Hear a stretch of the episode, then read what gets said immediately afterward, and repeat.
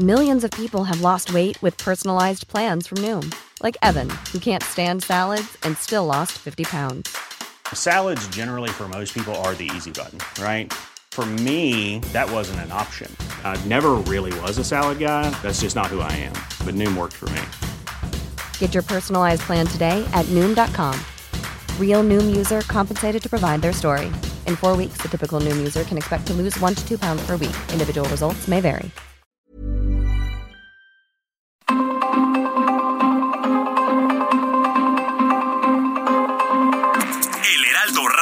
Presenta Zona de Noticias con Manuel Zamacona. Zona de Noticias, el epicentro de la información.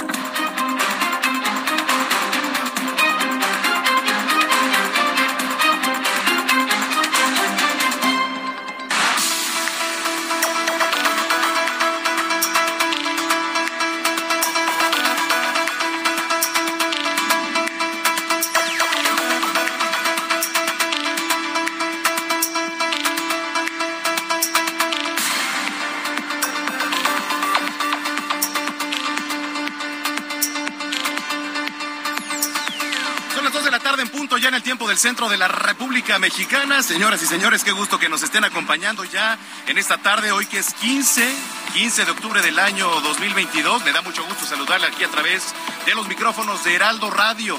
En el Valle de México hay que recordar que sí, efectivamente estamos en el 98.5 de FM para toda la República Mexicana, también a través de toda la cadena que es Heraldo Radio. Y hoy transmitiendo completamente en vivo desde la Feria Internacional del Libro aquí en Monterrey 2022. Aquí los compañeros que nos escuchan en Monterrey es el 99.7 de FM, así que nos da muchísimo gusto saludarlos, saludarlas a todas, a todos los que nos ven, nos escuchan a través de todas nuestras plataformas digitales, porque además es un gran espacio, ¿eh? es un gran espacio sobre todo para la diversidad de autores, de personas, de intelectuales, de artistas que vienen aquí a exponer sus grandes obras, que por cierto vamos a tener una plática con novelistas, con escritoras, con escritores, eh, con periodistas también que están enriqueciendo todo este marco extraordinario que además ha sido abarrotado por muchos de los regios. Ya pasamos buena zona, ¿eh? De aquí de, de Nuevo León, pasamos, ahora que llegábamos al aeropuerto, pues pasábamos por zonas como Apodaca, que justamente está ahí en la, zona del aeropuerto,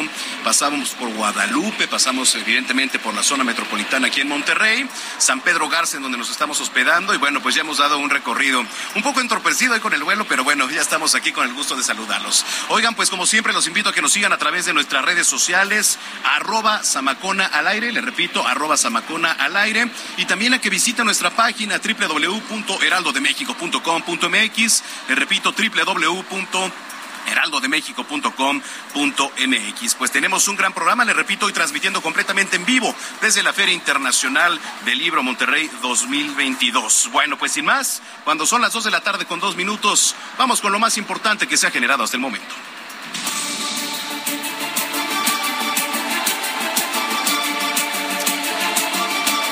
Platico que la abogada penalista Zuli Ponce, la primera fiscal para la atención de feminicidios en Chihuahua, fue asesinada a balazos la noche del jueves cuando conducía un vehículo acompañada por Martín Alonso El Tin, presunto líder de la pandilla de los aztecas, vieja guardia relacionada con el cártel de Juárez.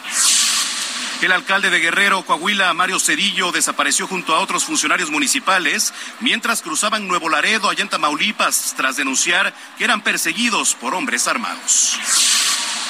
Al conceder un amparo contra el auto de formal prisión dictado por el delito de tentativa de trata de personas, el quinto tribunal en materia penal de la Ciudad de México ordenó reponer el proceso iniciado en contra del ex líder del PRI en la Ciudad de México, Cuauhtémoc Gutiérrez de la Torre.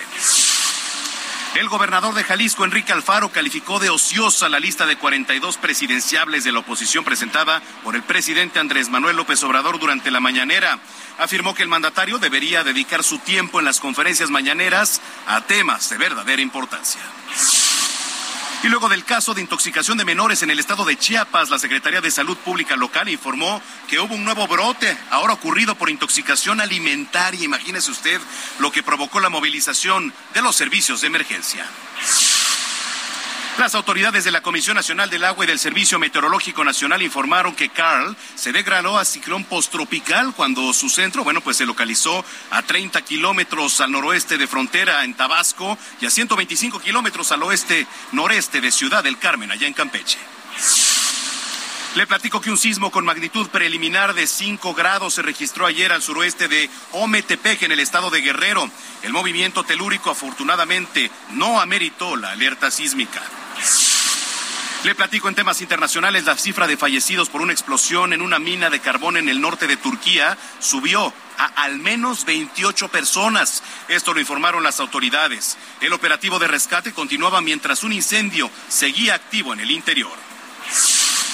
El nuevo ministro de Economía del Reino Unido, Jeremy Hunt, reconoció este sábado que el plan fiscal presentado por su predecesor hace tres semanas contenía errores que, bueno, pues eh, serán ahora subsanados en una nueva versión que él mismo va a anunciar el próximo 31 de octubre. Oigan, los deportes, por cierto, aprovechando que estamos aquí en tierras norteñas, hoy juega Cruz Azul contra Monterrey en el estado BBVA. Monterrey, por cierto, nos andamos animando a ver si después de aquí de que finalice esta transmisión, después de recorrer, por supuesto, la Feria Internacional del Libro, nos vamos ahí al estadio BBVA. Oiga, y hoy se realiza el Home Run Derby allá en el Campo Marte, en la Ciudad de México. Super evento, se lo recomiendo muchísimo. Este encuentro, pues, de entre novatos, peloteros, expeloteros, celebridades, va a contar con eventos musicales, va a contar con actividades, mucha comida. Se van a enfrentar jugadores de Red Sox, de Cachorros de Chicago, Yankees de Nueva York, de los Dodgers de Los Ángeles. Va a haber comida, bebida y también va a cerrar nada más y nada menos que piso 21. Bueno, y con el clima nos enlazamos hasta el Servicio Meteorológico Nacional con mi compañero Jesús Carachure para conocer las condiciones del clima. Adelante, Jesús, qué gusto saludarte. Muy buenas tardes. Hola, Manuel, ¿qué tal? Buenas tardes, muy buenas tardes al auditorio que nos escucha. Eh, pues mira, será eh, hoy sábado un día bastante agradable en algunos estados de la República.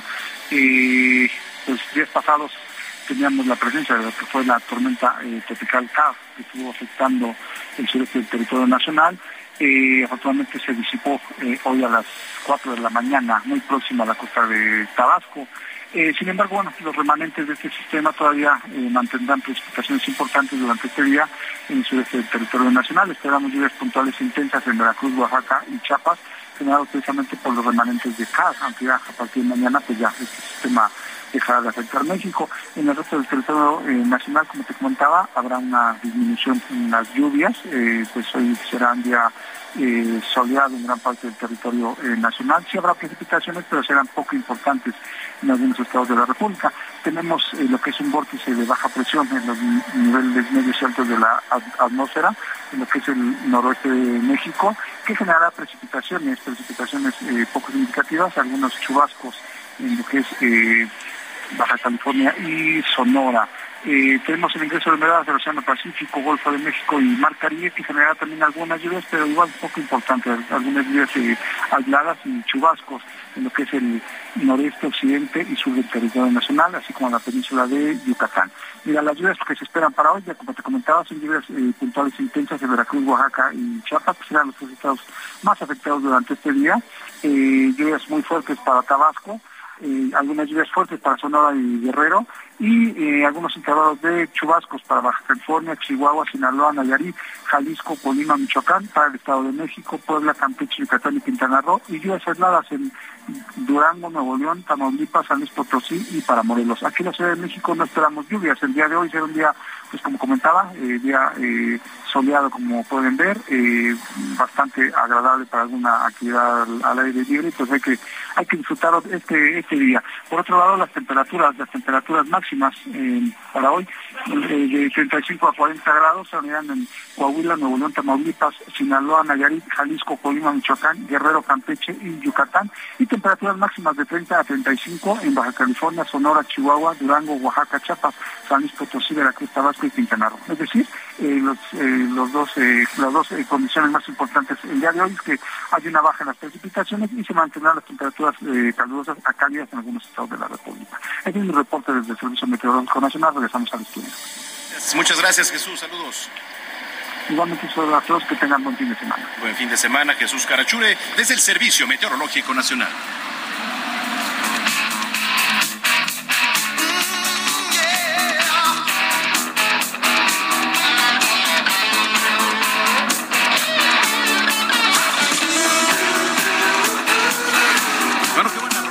Qué, buena rola estamos escuchando. Kiss, una de las bandas de rock más emblemáticas del mundo y además con más de 50 años de trayectoria va a decir adiós a nuestro país pues en un espectáculo de proporciones épicas. Además, durante el Hell and Heaven Metal Fest 2022. Esto va a ser en el Foro Pegaso, allá en Toluca. Escuchamos justamente a Kiss.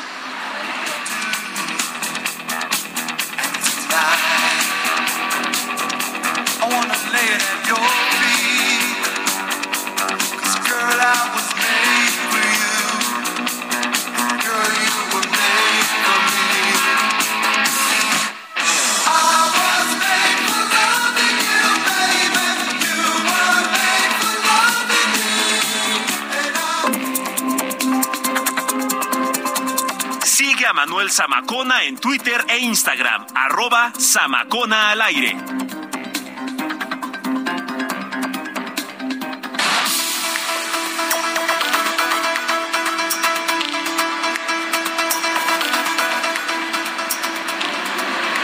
Ya son las 2 de la tarde con 10 minutos, las 2 con 10 en el tiempo del centro del país. Escuchen la introducción. Son los años 50, Raquel y Alejo se aman a escondidas. Los prejuicios del padre de Raquel les impiden verse libremente y sin embargo las precauciones pues para no ser encontrados fallan y una noche los protagonistas son sorprendidos. El castigo es la separación, la que llevará a Raquel a París y a Alejo a la Amazonía peruana. Bueno, vaya historia para comenzar también aquí una serie de entrevistas que vamos a tener a lo largo de este día en lo que es la Feria Internacional del Libro Monterrey 2022, que por cierto finaliza mañana. El estado invitado de honor es Coahuila, así que dese una vuelta, la entrada es totalmente gratuita y para comenzar estas entrevistas me da mucho gusto recibir a Mariana García Luna, escritora de este gran libro que es El olor de las orquídeas. Mariana, bienvenida y pues contigo inauguramos prácticamente la serie de entrevistas. Pues qué afortunada, Manuel, te agradezco muchísimo. Y bueno, pues este, este, esta nueva novela, El olor de las orquídeas, como bien dices, y le, le- leíste, ¿no? Parece que empieza con una novela muy romántica, muy este, suave, pero no. De hecho, Raquel muere. Y lo sabemos desde el inicio, desde la primera página, así que no es ningún spoiler. Ah, caray, o sea, a ver, está- estamos este, diciendo que, digamos, es una historia que se cuenta, digamos, a través del inicio, ¿no? O sea, para... Sí, ¿cómo- cómo sí, sí? Lo que pasa que la verdadera historia comienza a través, después de la muerte de Raquel. Mira, te cuento. Este, es- esta novela está narrada por cinco personajes y estos cinco personajes se ven relacionados por un muy peculiar vestido de novia. Ajá. ¿sí? Y ese vestido de novia, bueno, empieza con la historia de, de Raquel. Eh, Raquel y Alejo están en los años 50 y bueno, viven todos estos prejuicios de, de la sociedad y del padre y bueno, son, son separados. Por esto, Alejo se va a vivir a la selva. Eh, los, tengo que decir que los personajes todos son peruanos. Ok, ¿no? sí. Para empezar, entonces eh, la gran parte de la, de la historia se desarrolla en la selva amazónica, se desarrolla en Lima, o hay otra parte que es en París, como lo dice al, al inicio, eh, hay otra parte que es en Estambul, hay muchos lugares y en los años 50 empieza y después vamos a viajar en el tiempo hacia los años 2012 más o menos, por ahí también hay un poco de los años 20. Y entonces, bueno, estos personajes los vamos a ver evolucionar, vamos a ver cómo se entretejen sus historias a través de este vestido de novia. ¿Es de ahí el título del olor de las orquídeas o cómo es que va relacionado? Bueno, lo que pasa que también ahí hay un misterio con, con las orquídeas y eh, lo que pasa que también en la selva amazónica hay muchas orquídeas Sí. y sí tienen que ver con la, con la historia. Es que la historia también es mucho más amplia de lo que creemos nada más al ver, incluso hasta al ver la portada, ¿no? Como que una historia de romance.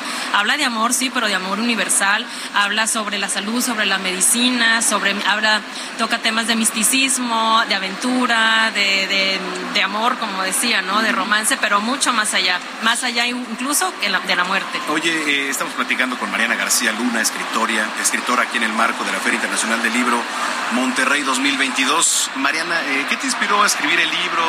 ¿Qué te inspira además a escribir en general? ¿no? Bueno, fíjate que eh, esta novela en particular, que fue de hecho con la que yo comencé mi carrera literaria, empezó hace 20 años, más o menos. Tuve un sueño y de ese sueño que fue muy eh, vívido y muy este, cinematográfico, ¿no? Ese, empecé a escribir un cuento. Y ese cuento, bueno, fue creciendo hasta convertirse en una novela y hasta ahora, 20 años después, pues verla publicada con HarperCollins, que es mi, mi casa editorial ahora. ¿Cómo comenzaste a escribir?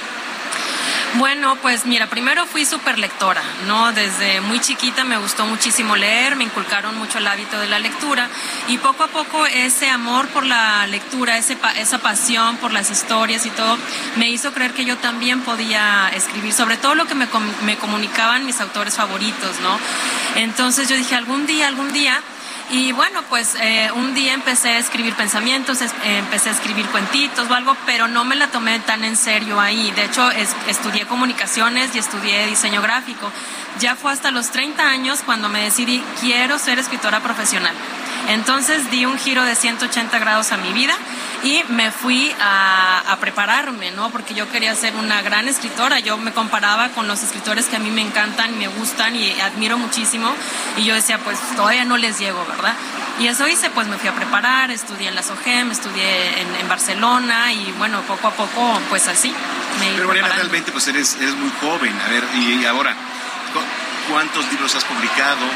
Cuatro. Cuatro. Esta es mi segunda novela. Una novela anterior la publiqué con Alfaguara, que se llama Memorias del Más Allá para Vivir en el Más Acá.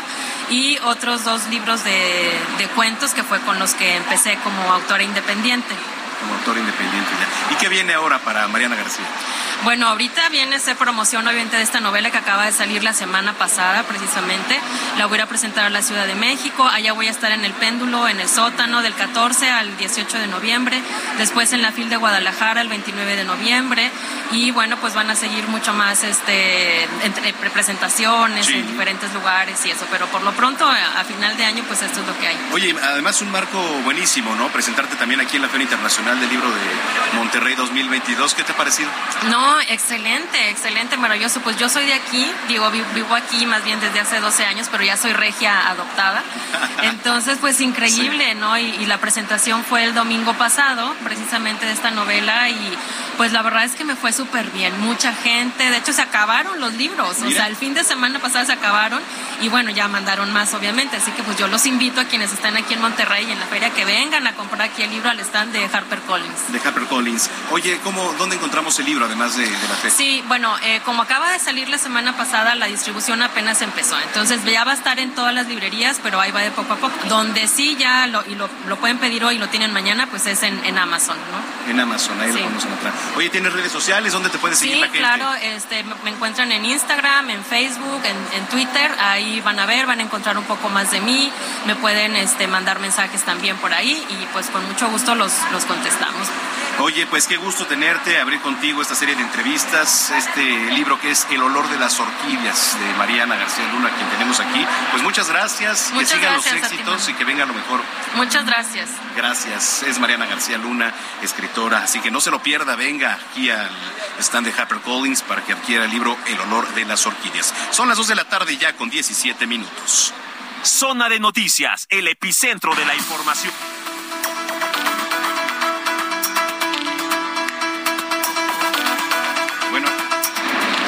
Oiga, le platico, eh, allá en Chiapas murió una persona y 45 más resultaron intoxicadas nuevamente, nuevamente allí en la entidad. Jenny Pascasio con la información. Adelante, Jenny, ¿cómo estás? Muy buenas tardes. Buenas tardes, Manuel, para informarte que una persona muerta y 45 más resultaron intoxicadas tras asistir a un evento social el pasado 12 de octubre en las Margaritas, Chiapas, donde al parecer consumieron carne en mal estado. Al Hospital Básico Comunitario de este municipio acudió una mujer de 70 años que fue diagnosticada con un cuadro diarreico grave y que horas más tarde perdió la vida. El nosocomio también recibió a otros pacientes con cuadros gastrointestinales, mientras en el Hospital General María Ignacia Gandulfo de Comitán, a unos 20 kilómetros de Las Margaritas, atendieron a 20 adultos con la misma sintomatología y que también fueron asistentes a esta reunión social. Hasta el último reporte de la Secretaría de Salud, siete pacientes fueron dados de alta por mejoría y 13 permanecen hospitalizados. Además, te comento, Manuel, que personal de las direcciones de epidemiología y de protección contra riesgos sanitarios acudieron al municipio para efectuar, entre otras acciones, vigilancia epidemiológica y conocer si se trata de una intoxicación alimentaria bacteriana, además de tomar muestras que serán analizadas por el Laboratorio Estatal de Salud Pública aquí en el estado de Chiapas. Es la información por el momento. Manuel, buenas tardes. Bueno, pues ahí está. Muchísimas gracias a Jenny Pascasio desde Chiapas. Y vámonos ahora hasta Veracruz con Juan David Castilla. Detuvieron a un marino allá en Veracruz. ¿De qué crees que está acusado? Sí, de asesinato. Vamos hasta Veracruz. Juan David Castilla, adelante. Muy buenas tardes, Manuel. Te saludo con mucho gusto desde Veracruz. Comentarte que un elemento de la Secretaría de Marina Armada de México fue detenido en el puerto Jarocho como presunto asesino de un empleado de un bar tras una riña. Se trata de Juan Manuel N., de 36 años, quien es tercer maestre en activo dentro de la dependencia federal y es señalado de dar un disparo en la cabeza a Juan de Dios, un mesero de la cervecería El Tío Carranza, ubicada en la localidad de Tejería. Los hechos ocurrieron la madrugada del pasado domingo 9 de octubre, donde según testigos, el conflicto surgió entre el marino y otro cliente, pues se encontraban en aparente estado de ebriedad. Posteriormente intervino el personal de la cervecería para retirar a ambos sujetos del establecimiento, pero siguieron peleando a golpes en la vía pública. Cuando la situación parecía haberse controlado, el elemento de Semar se trasladó a su vivienda, tomó un rifle y regresó al bar para realizar varias detonaciones contra la fachada.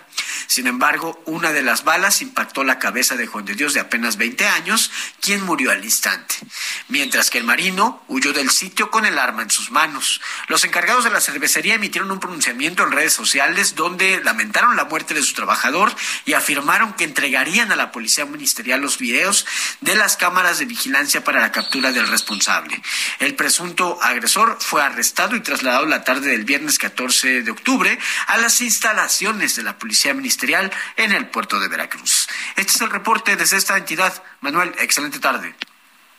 Igualmente para ti, Juan David Castilla, desde el puerto de Veracruz. Vamos hasta la Ciudad de México. La jefa de gobierno, Claudia Sheinbaum, estuvo en Tláhuac, donde habló, pues, justo de la línea 12 del metro. El reporte lo tiene nuestro compañero Carlos Navarro, que como siempre saludo con mucho gusto. Adelante, Carlos. Muy buenas tardes. Buenas tardes, Manuel. Te saludo con gusto a ti, al auditorio, y te comento que como parte de su gira por la Ciudad de México con motivo de su cuarto informe, la jefa de gobierno, Claudia Sheinbaum, acudió a la alcaldía Tláhuac, donde reconoció que le deben una explicación a sus habitantes por el colapso de la línea 12 del metro. Frente a miles de vecinas y vecinos en la explanada de esta demarcación, la mandataria se comprometió a entregar una línea segura. Escuchemos. Nos estamos cerciorando de que la línea 12 quede segura. Es lo más importante. Pero no crean que lo hemos abandonado, no crean que no lo hemos atendido. Sencillamente ha sido más complejo de lo que imaginamos al principio. Pero lo vamos a resolver. Vamos a resolver la línea 12 y va a ser una línea 12 segura, que esté revisada por los mejores ingenieros estructuristas de nuestro país. Me detuve porque les debemos una explicación y nunca nos vamos a esconder jamás frente a las necesidades de Tláhuac o de cualquier habitante de la ciudad. Recordemos que el 3 de mayo de 2021, en el tramo elevado de la línea 12 entre las estaciones Olivos y Tezonco, colapsó, dejando como saldo, lamentablemente, 26 personas fallecidas y más de 100 heridos. Tras ello, Grupo Carso, en coordinación con las autoridades capitalinas, han llevado a cabo el proyecto de rehabilitación, el mismo que calificó la jefa de gobierno como complejo. Escuchemos.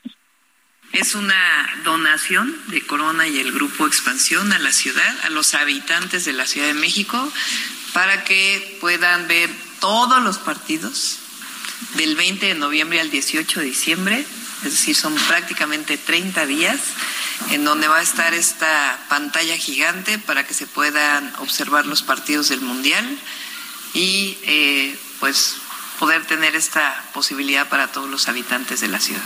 Así que en próximos días se estará informando de dónde pueden registrarse para poder tener este acceso gratuito. Y como ya se nos adelantaba la jefa de gobierno, Manuel, los partidos del Mundial de Qatar 2022, que ya está a la vuelta de la esquina, se podrán ver gratis en una pantalla de 200 metros cuadrados que será instalada en la explanada del Monumento a la Revolución.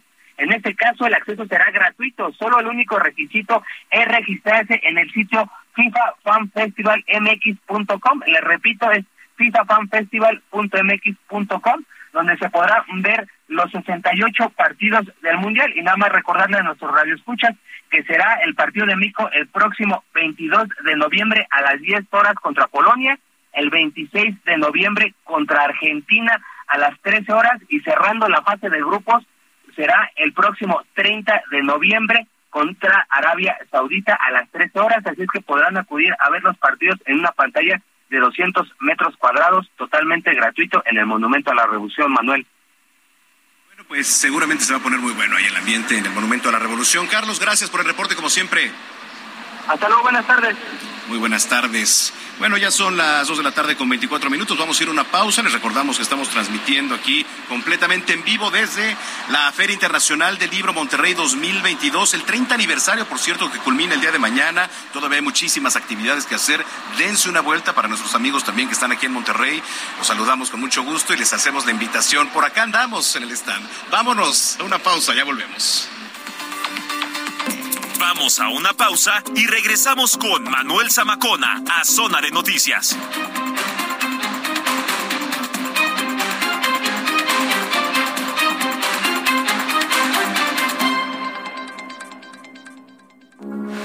Heraldo Radio, con la H que sí suena y ahora también se escucha. Estamos de regreso en Zona de Noticias con Manuel Zamacona por el Heraldo Radio.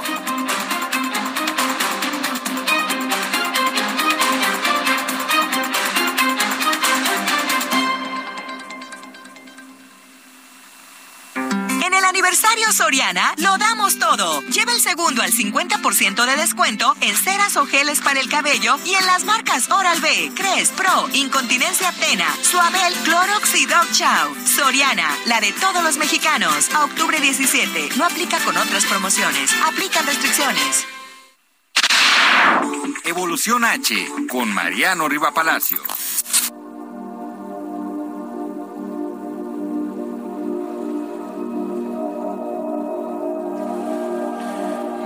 Bueno, pues así es, cuando son las 2 de la tarde ya con 31 minutos en el tiempo del centro. Muchísimas gracias, seguimos transmitiendo completamente en vivo. Zona de Noticias está en el 30 aniversario de la Feria Internacional del Libro Monterrey 2022. Vaya que sí, hay bastante gente aquí dándose vuelta en los stands, comprando libros, buscando firma de autógrafos de diferentes géneros, ¿eh? Hay de todo, usted puede encontrar de todo aquí en este marco, que además está en muy buena ubicación, aquí en, en, Monterrey. Hay que recordar que el invitado de honor es Coahuila, del 8 al 16 de octubre. Mañana culmina este, este gran evento de diversidad aquí en Sintermex, la Feria Internacional del Libro aquí, donde el lema es más que una feria. Así que dense una vuelta, nosotros estamos aquí, está el stand de Heraldo Media Group, ya saben, toda la cadena de Heraldo Radio transmitiendo completamente en vivo, como ha sido a lo largo de estos días, y este fin de semana también con zona de noticias. Así que síganos, escríbanos, arroba Samacona al aire, me va a dar mucho gusto que si ustedes andan por aquí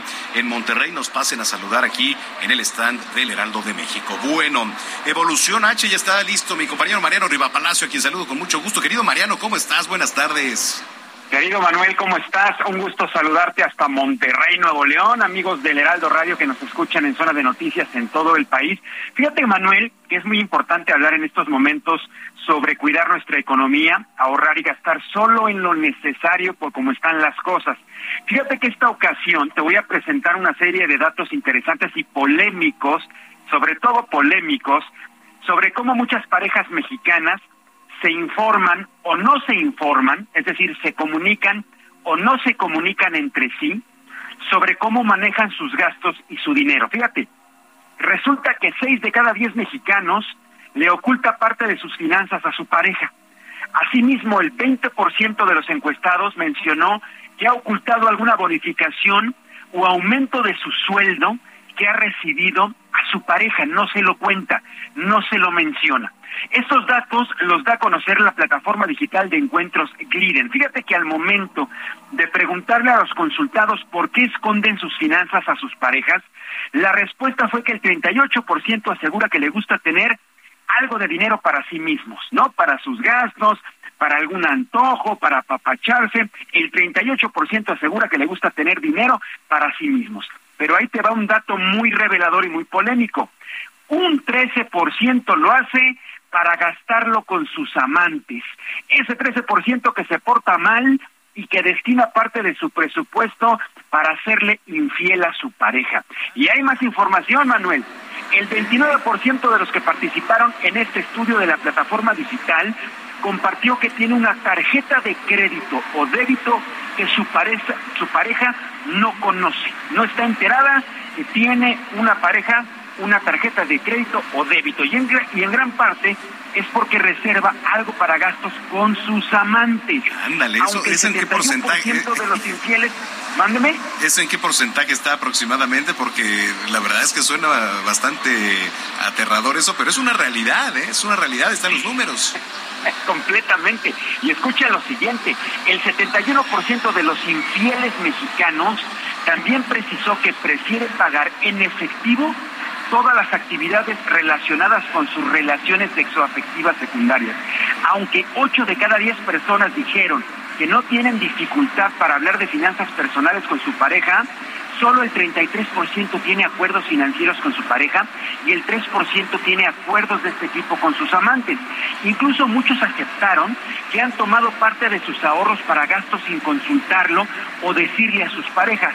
¿Qué tal? Bueno, pues al respecto le preguntamos a Silvia Rubies, ella es directora de comunicación de Glir en Latinoamérica, y nos menciona que en cada país donde se ha aplicado este estudio, se ve que hay una manera diferente de abordar el tema de las finanzas en pareja. Por ejemplo, en México parece ser un tema del que poco se habla y aunque la mayoría menciona que no tiene inconveniente para hablar de dinero, en la práctica se ve que muy pocos tienen acuerdos y una gran parte oculta sus finanzas, lo que te habla, fíjate, menciona la especialista, sobre una infidelidad financiera latente. Finalmente, un 14% de los usuarios, Manuel, de esta plataforma de encuentros admitió haber terminado una relación amorosa por problemas financieros y un 6% tuvo un problema por dinero pero con su amante. Así que esta encuesta se llevó a cabo en varios países de Latinoamérica, incluidos México, del 29 de septiembre al 6 de octubre, en alrededor de 9 mil usuarias de la plataforma. ¿Cómo ves, querido Manuel? ¿No? Gente que no eh, comparte la información con su pareja de lo que gana, si tienen un bono, si tienen un aumento eh, a su salario, a veces no lo comunica. Y este dato importante que me llamó mucho la atención y que es polémico, de este 13%, que destina parte de su salario a compartirlo con una infidelidad. Interesante el dato, ocurre en estos momentos de economía en nuestro, en nuestro país. ¿Cómo ves, Manuel? Oye, y fíjate que, bueno, yo no sé qué tanto haya impactado los datos que estás compartiendo ahorita, querido Mariano, también eh, en la época de la pandemia, ¿no? Porque mucha gente dejó de recibir eh, parte de lo que ganaba. Hay otros que se les recortó prácticamente su salario a la mitad. Otras personas que, bueno, pues dijeron, oye, los amantes ahora es un poquito más difícil de vernos porque estaban en casa, etcétera, ¿no? Yo creo que sí, sí varió un poquito durante la pandemia, pero bueno, finalmente están los datos y quiere decir también que el índice de infidelidad, que ese es otro tema, ¿no? Pero re- realmente va de la mano, pues ahí está, son números. Sí, finalmente son números. Definitivamente tienes toda la razón. Los primeros eh, 12, 13 meses de pandemia, un impacto a la baja en este tipo de circunstancias, obviamente por la situación de que la gente estaba confinada, etcétera, etcétera, etcétera. Ahora prácticamente que estamos de regreso a la realidad, los, las cifras marcan pues otra postura, nos dan otro reflejo de lo que ocurre en Latinoamérica y en México en cuanto a las finanzas de pareja. Por eso, este estudio se realizó del 29 de septiembre al 6 de octubre del presente año. Es decir, tiene unos cuantos días que se llevó a cabo y nos está informando esta plataforma digital de estos resultados. Se me hace muy interesante, por eso lo quería compartir con ustedes. No sé qué opine el público que nos esté escuchando a través de, la, de, de Twitter, que te pueda comentar, me pueda comentar, por ejemplo, ellos comparten su información financiera con sus parejas. Vamos a ver qué nos dicen, querido Manuel. Muy bien, bueno, pues ahí están los datos. La gente que te viene escuchando a esta hora de la tarde, Mariano, ¿en dónde te puede seguir en redes sociales? Gracias, amigo. Estamos en Twitter, JM Riva Palacio. Estamos también en Facebook, Mariano Riva Palacio Yáñez. Y desde hace unas semanas estamos en TikTok como Mariano Riva Palacio 1. Yo directamente respondo cualquier inquietud. Muy bien, yo creo que sí me voy a estar animando a abrir ya mi TikTok en unos días porque resulta interesante eh, todo lo que hay detrás de, de TikTok, ¿no? Este, mm, los famosos, este, ¿cómo se llaman estos?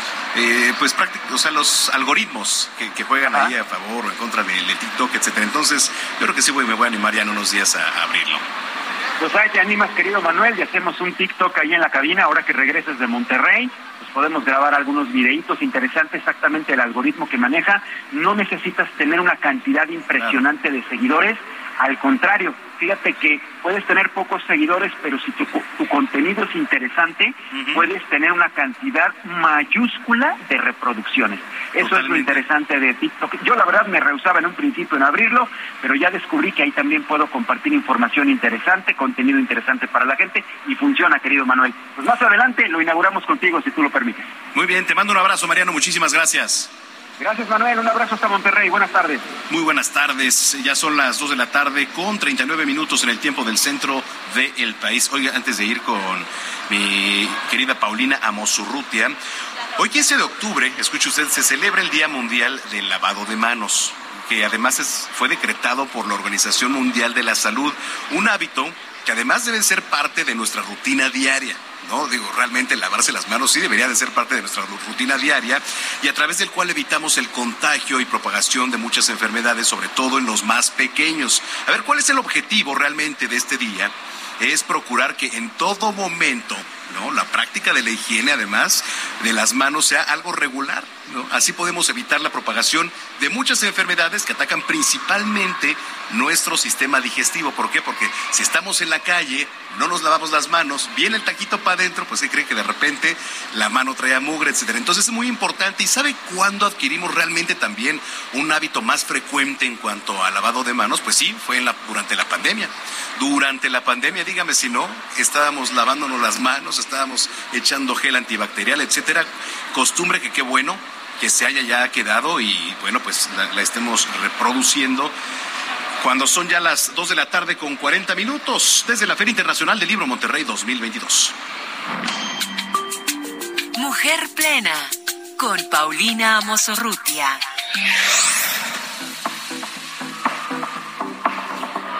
Bueno, pues ya está mujer plena en la línea telefónica, que es mi querida Paulina Amosurruti, a quien ya saludé en la semana, pero saludo otra vez con muchísimo gusto. ¿Cómo estás, mi Pau?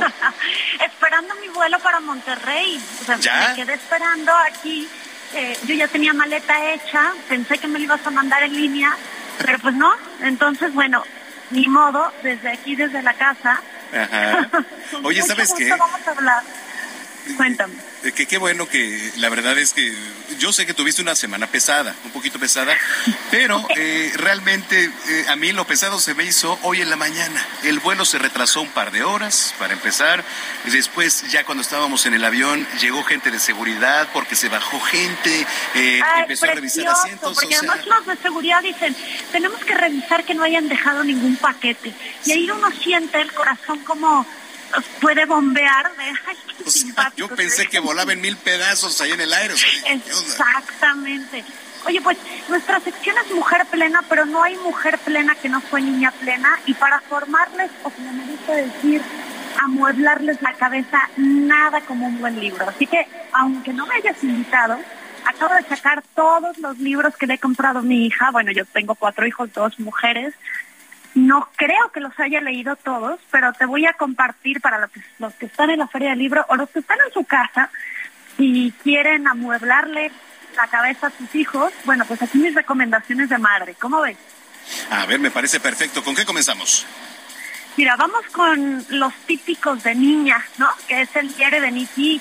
Y bueno, ya también niños y niños, todos los de Harry Potter, que la realidad es que ah, yo, yo no siento que sean tan profundos, pero la realidad es que hacen que los niños se coman el libro y eso es indispensable, ¿no? ves estos libros gruesos, enormes, y ves que los devoran y, y- y, pues es lo que necesitamos al principio. Luego ya si se van a querer seguir con las novelas dos típicas que, que a las niñas les encantan es obviamente Mujercitas, que la tenemos como clásico, y Momo, que también es muy bueno.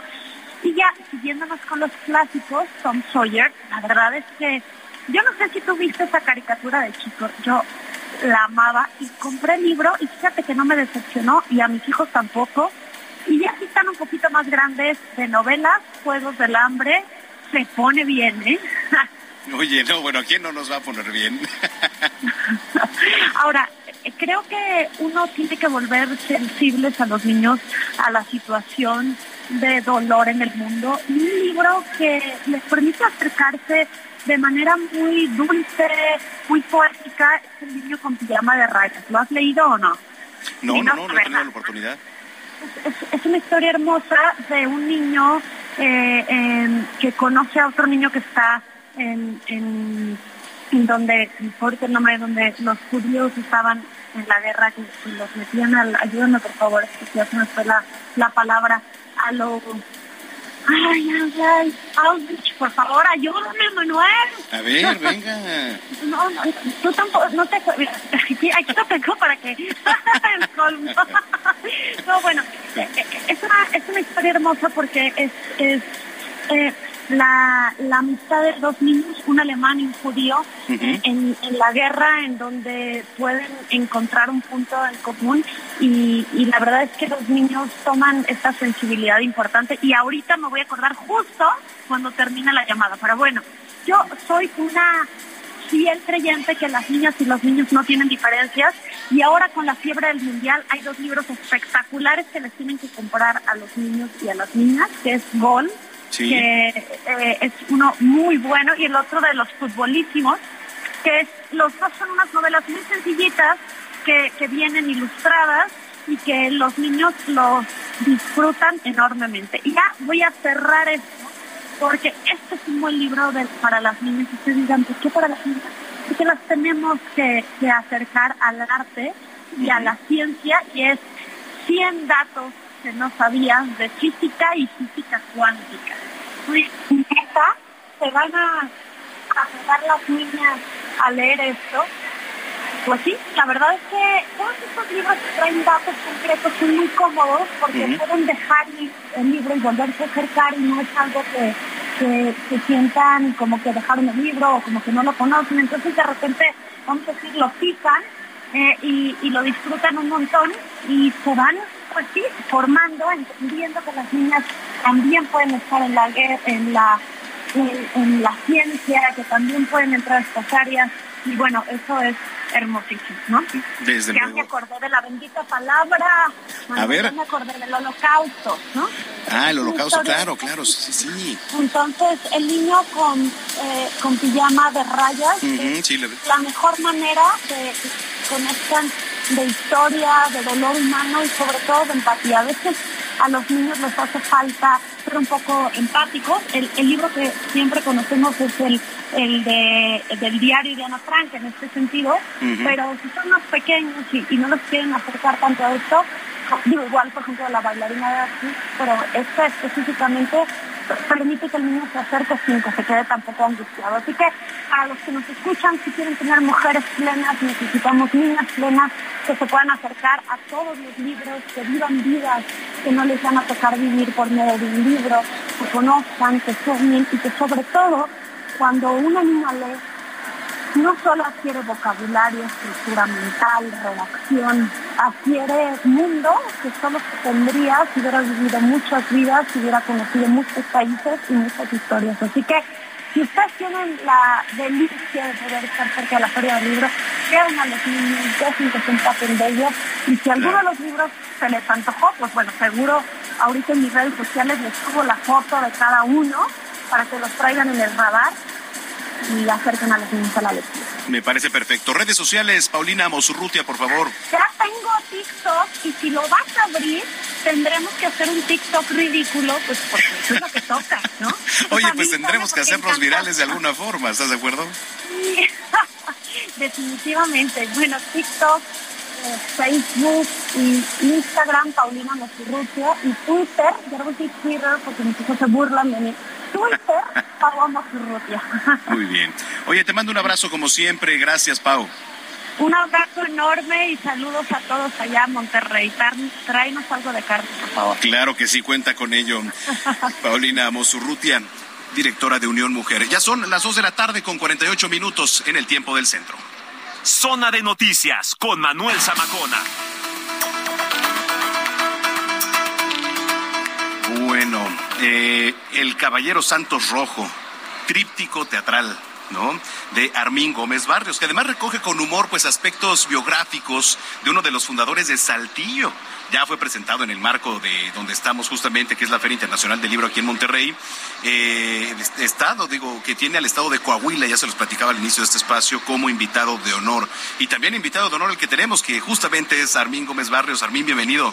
Muchísimas gracias, Manuel. Gracias por recibirme aquí en Heraldo Radio. Al contrario, oye, el Caballero Santos Rojo. Sí. Cuéntanos. Eh, pues es uno de los personajes principales en Saltillo, es cofundador de la ciudad. Él llegó en el siglo XVII para estar presente en esta fundación, en un lugar donde había muchos manantiales y ríos y un espacio adecuado para hacer eh, el cultivo del trigo, porque pues los fundadores tenían que aprovisionarse para de aquí seguir a otras fundaciones. Entonces yo tomo a este personaje, Santos Rojo, que no es tan conocido, y busco de su familia, de su vida, de las eh, penurias que vivió, porque pues siempre estaban en el peligro de los pobladores originarios que los atacaban, y pues eh, Santos Rojo eh, ayudó a hacer la ciudad que hoy es la capital de Coahuila. Este, estas son, tres obras de teatro, es formato de teatro, es la historia escenificada pues para, para llevarse a escena, porque bueno, mi maestro que fue Hugo Argüelles, me enseñó pues el ABC de la dramaturgia, un, un importante escritor mexicano, y pues yo eh, buscando eh, homenajearlo y seguir la, la, tradición de la dramaturgia, es que llevo al personaje al formato teatral, Manuel. Correcto. Oye, a ver, pues es, es, muy interesante. Ahorita estábamos viendo ahí parte de la imagen que la vamos a compartir ahí en, en las redes sociales, ¿no? ¿Cómo empezaste y por qué comenzaste a escribir esta, esta historia, estos, este tríptico? Pues fíjate que hace ya unos 10 años empecé a interesarme por el origen de la ciudad, pues pensando en mis abuelos, en los mayores, en la gente que, que, nos precede, pues cómo había vivido en otras épocas y, pues me, impactó mucho la, la muerte de mi abuela Consuelo. A partir de ese evento en mi vida empiezo a buscar las historias de la ciudad y pues me encontré con este personaje que también se distingue porque pues le tocó traer al Cristo que actualmente está en la Catedral de Saltillo, o sea, es un Cristo con más de 300 años de antigüedad. Y yo decía, ¿por qué una persona que no es un religioso, no era un clérigo, era un, poblador, un, un, hombre con familia, ¿por qué él trajo a una imagen religiosa? ¿Qué, ¿Cuál era el interés de hacer esto?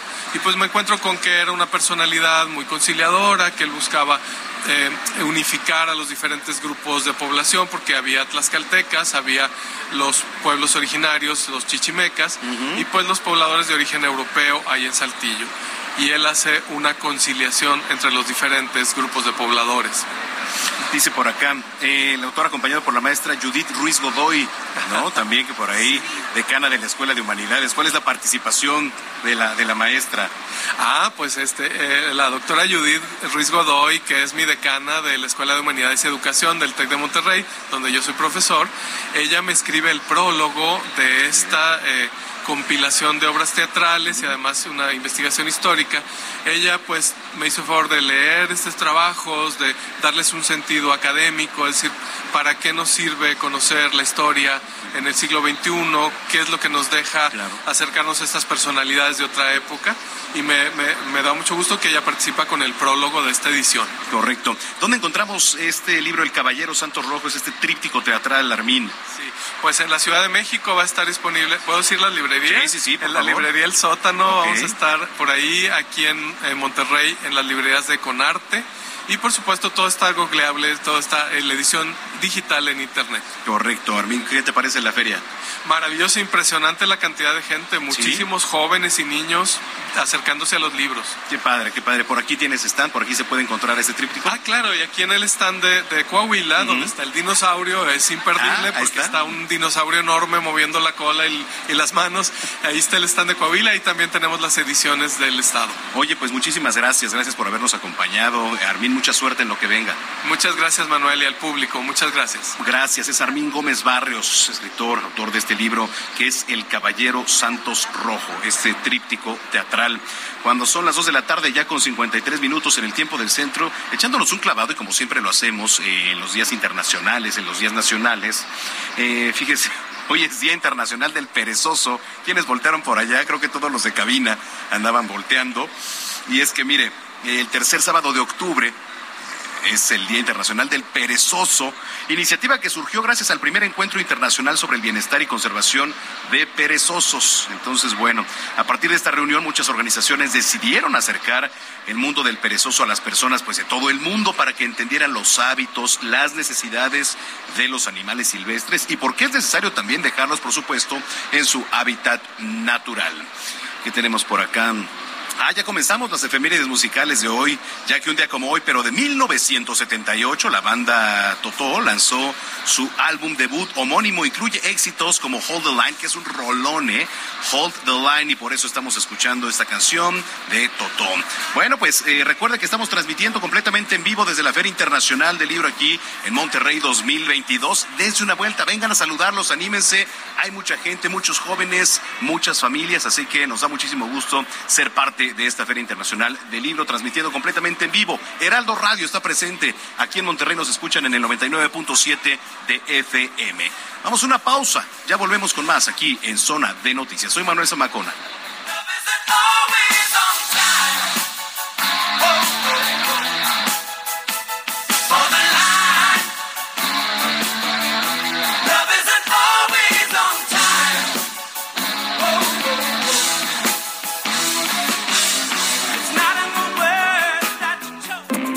A una pausa y regresamos con Manuel Zamacona a Zona de Noticias.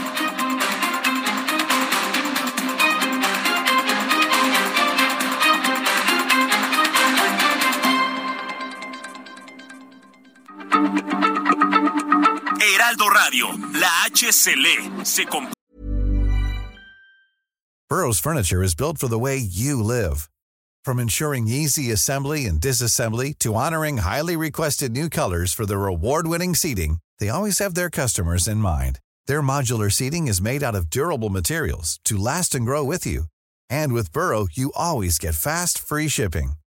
Get up to 60% off during Burrow's Memorial Day sale at burrow.com slash ACAST. That's burrow.com slash ACAST. burrow.com slash ACAST.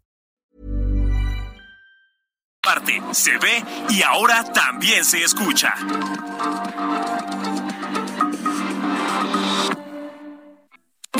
Ya estamos de regreso en Zona de Noticias con Manuel Zamacona por el Heraldo Radio.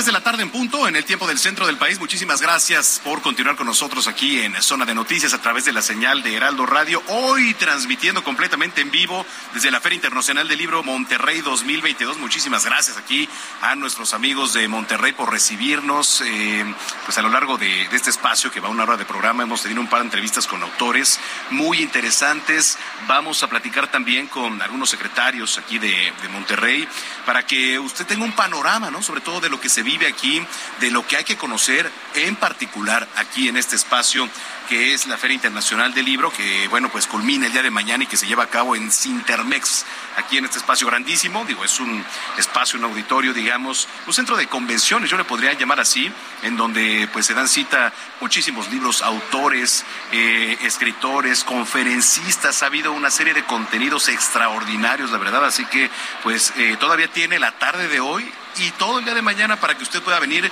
eh, con la novia, el novio, la familia, la familia completa, los niños, jóvenes además que han estado aquí presentes en esta feria internacional. Hemos estado aquí viendo pues una variedad enorme de todo, ¿eh? pero absolutamente de todo. Así que yo lo invito para que nos siga a través de las redes sociales, arroba Samacona al aire, le repito, arroba Samacona al aire y que visite nuestra página, por cierto, para que se esté actualizando, que es www.heraldodemexico.com.mx. Yo le repito, www.heraldodemexico.com.mx. Por cierto, aprovechamos para saludar, además de Monterrey, que nos escuchan aquí en el 99.7 de FM, a toda la zona metropolitana, allá en el Valle de México, y también de norte a sur y de sur a norte a absolutamente toda la República Mexicana. En Estados Unidos nos ven y nos escuchan a través de diferentes frecuencias, allá en Beaumont, en Houston, en Atlanta, en Chicago, en Corpus Christi, en Florida también. Así que muchos, muchos saludos ¿eh? a todos hasta allá. Al rato lo voy a platicar también porque hoy es Día Mundial he visto de muchas cosas, pero lo que se me hizo muy raro es que también se celebra el Día Mundial de la Reparación. Ya le voy a platicar también de qué se trata en un ratito más. Así que, pues yo lo invito a que esté, a que esté en comunicación con nosotros en este gran marco desde donde estamos transmitiendo. Pues sin más, cuando son las 3 de la tarde con dos minutos, yo soy Manuel Zamacona y vamos con el resumen de noticias con lo más importante y está aquí Gina Monroy, nuestra jefa de información.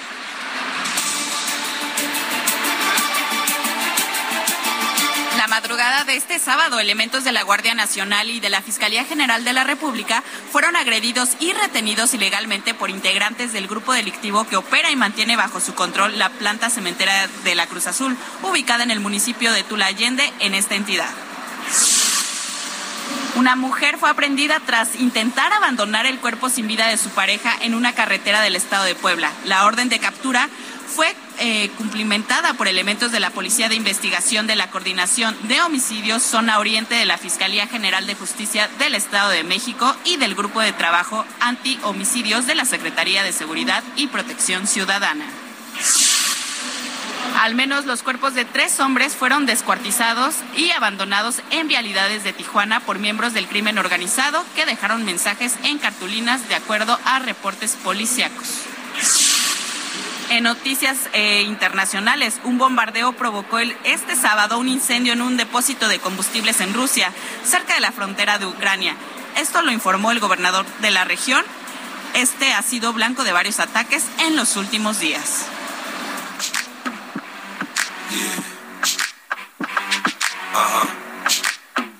So candy. ¿Qué es eso, Gina? ¿Qué estamos escuchando? Mira, esta fue de nuestro compañero Diego Iván González, Ah, qué bien raro. rapero, sí, porque el rapero 50 Cent se ve envuelto en una polémica porque su hijo mayor, eh, pues de este cantante, se quejó a través de redes sociales que la ayuda económica que recibe por parte de su padre no le es suficiente. La cantidad, pues, ¿qué te digo? Es estratosférica para nosotros los mortales. ¿Así? Así. ¿Cómo, cómo se llama? El rapero 50 Cents. 50 cents. 50 cents. Ah, Para los ingleses. para los ingleses, 50 Ajá, ¿cómo ves? Muy bien. Entonces, oye Manuel, y también te quiero contar, ya ves que tuvimos ahí un problemilla cuando veníamos para acá, para Monterrey, a la Ah, feria. Pero es que déjeme, los pongo en contexto. ¿No les has contado? Nuestro vuelo sale aproximadamente a las 7 de la mañana, 7 con 10, ¿no? Digo, sabemos que siempre se retrasan los vuelos, ¿no? Que es normal, evidentemente. Pero ya se nos hizo raro que de repente eh, nos dijeran, oye, es que la tripulación viene retrasada, no sé qué pasaba, etcétera. Hasta casi sale de aeropuerto. No, casi salió. Lady Aeropuerto. Ladies. Ladies. Pero. Bueno, a ver, pero ¿por qué se retrasó? Sí, y después, ya que estábamos en el avión a punto de abordar, bueno, de despegar más bien, de repente varias personas, aproximadamente 10, se bajaron. Sí. Se bajaron.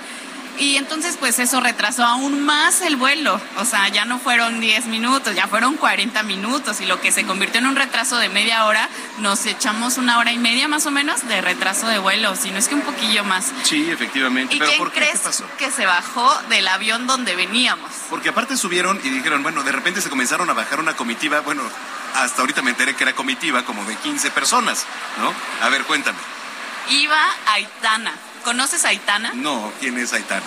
Es una cantante española que yo la conozco, Ah, la claro, verdad. sí, sí, sí, la sí, la he Porque anduvo con Sebastián Yatra. Ajá. Entonces la señorita cantante se bajó, se bajó del avión y a punto de despegar se bajó así. Así y de- eso nos afectó absolutamente a todos. ¿Por qué? Porque podía, ¿no? Pero eso nos pasó a fregar prácticamente todo el día. Llegamos aquí barriendo, no le platico cómo, pero estamos transmitiendo ya completamente en vivo desde la Feria Internacional del Libro. Así es, tuvimos la oportunidad de verla y, o sea, cerca, pero Sí. pues ellos iban muy, muy adelante. No, no, Y bueno. Ni modo.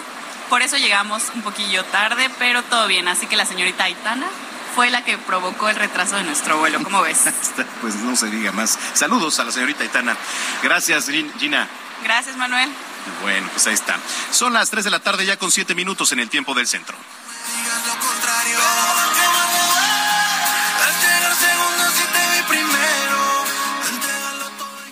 aniversario Soriana, alimento seco para perro marca campeón 18 kilos de 699 a solo 500 pesos. Y pañales Clean Bebé como Disec, etapa 4, 5 o etapa 6 con 80 piezas de 367 cada uno a 2 por 500 pesos. Soriana, la de todos los mexicanos. A octubre 26, aplica restricciones. Zona de noticias con Manuel Zamacona.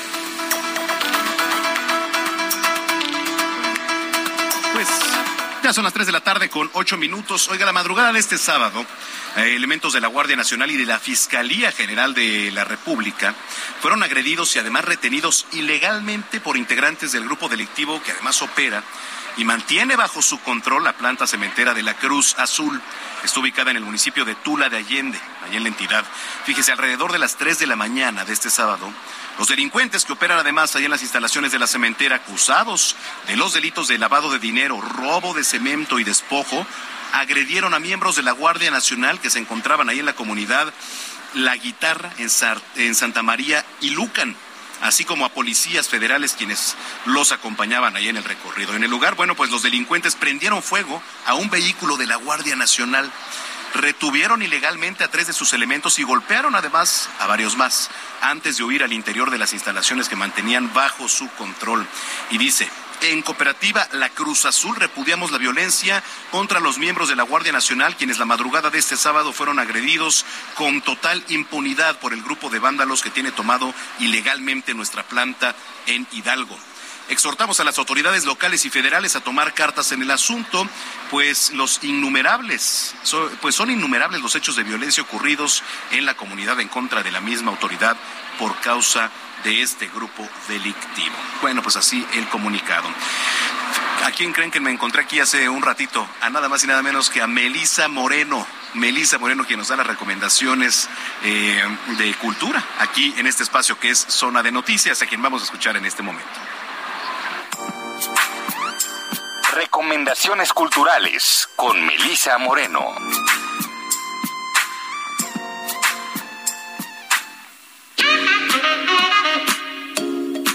Bienvenidos a la Agenda Cultural del Heraldo de México. Yo soy Melisa Moreno y esta es nuestra selección para Zona de Noticias. Los Errantes o Ese Amor narra la vida de los dueños de un teatro itinerante que luego de 20 años deciden romper su relación. El duelo los alcanza en una sierra donde supuestamente se encontrarían de nuevo como pareja. Pero las palabras ya no alcanzan y el sentido de lo que alguna vez fue su amor se les escapa de las manos. Se trata de la última obra de la trilogía de la Tierra, compuesta por los caminantes, los maromeros y los errantes de ese amor, la cual fue publicada recientemente por la editorial Paso de Gato. Los errantes o ese amor se presenta hasta el 17 de diciembre en el Foro La Gruta. Cuentos de buenas noches para niñas rebeldes, 100 jóvenes que están cambiando el mundo, dirigen los reflectores hacia jóvenes extraordinarias que están dejando huella hoy en día. Al leer estas historias, las lectoras celebrarán a mujeres ya conocidas, como Greta Thunberg, Taylor Swift o Zendaya, pero también descubrirán a otras jóvenes promesas. Viajarán por el océano junto con la navegante holandesa Laura de Curry.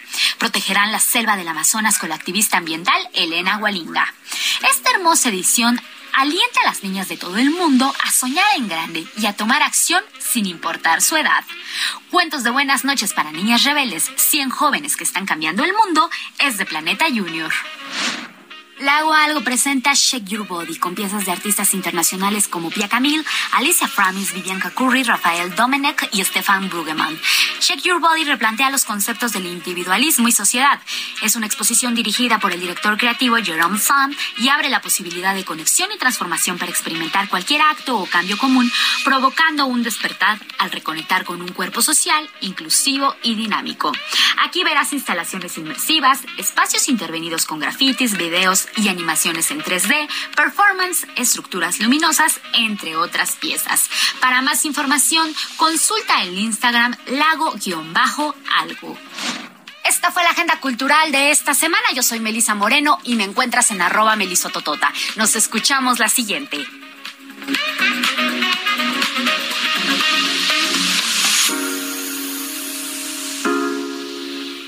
En Soriana, vive tu pasión con todo. Smart TV Samsung 4K de 70 pulgadas a 16,990 y Smart TV JBC 4K de 55 pulgadas a solo 7,990 pesos. Soriana, la de todos los mexicanos. A octubre 17. Consulta modelo participante. No aplica con otras promociones. Aplican restricciones.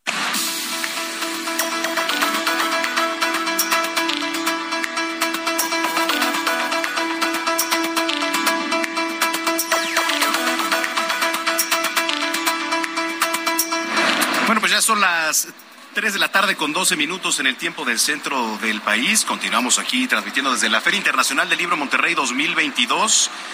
La palabra que aparece.